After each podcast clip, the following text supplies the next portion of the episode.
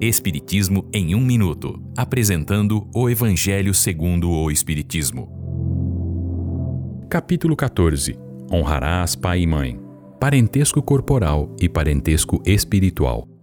Os laços de sangue não estabelecem necessariamente os laços entre os espíritos. O que os une é a simpatia e a comunhão de pensamentos. Os pais não criam o espírito do filho, eles apenas fornecem o envoltório físico. O corpo se origina do corpo, mas o espírito existia antes da formação do corpo. Cabe aos pais ajudar o filho em seu desenvolvimento moral e intelectual. Aqueles que encarnam em uma mesma família geralmente são espíritos simpáticos ligados por reencarnações anteriores. Entretanto, na mesma família podem nascer espíritos estranhos uns aos outros, por terem antipatias anteriores e que podem lhe servir de prova.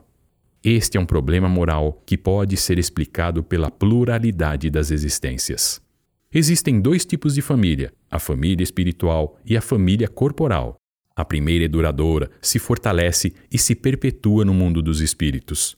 A segunda é frágil e se extingue com o tempo. Jesus, ao saber que sua mãe e seus irmãos estavam à sua procura, disse à multidão que estava junto dele: Eis aqui minha mãe e meus irmãos. Nesta passagem, Jesus ensina que todos os que estavam ali, ao seu lado, é a sua família, unida pelos laços espirituais, pois todo aquele que faz a vontade de Deus é sua mãe, sua irmã e seu irmão. Esta é uma livre interpretação. Livro consultado: O Evangelho segundo o Espiritismo, de Allan Kardec, edição 3, em francês. Visite nosso site www.vidaespiritismo.com.br.